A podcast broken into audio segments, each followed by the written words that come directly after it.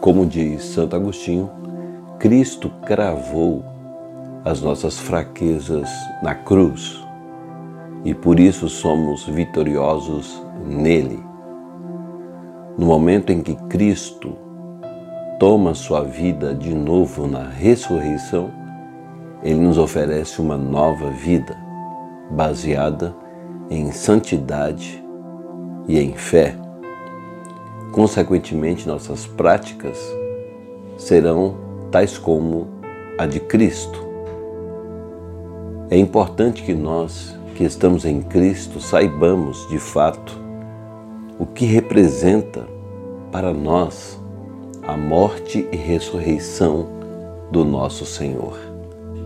É importante que eu perceba que foi na morte em que minhas fraquezas foram deixadas para trás e na ressurreição de Cristo eu fui sim levantado pela força do meu Senhor e a partir de agora minha vida é por conta disto.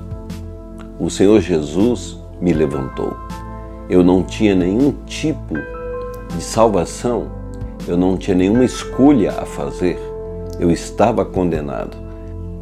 Mas em Cristo nós fomos novamente chamados à vida, uma nova vida. Então, irmãos, nós precisamos ter isto como uma máxima em nossa vida.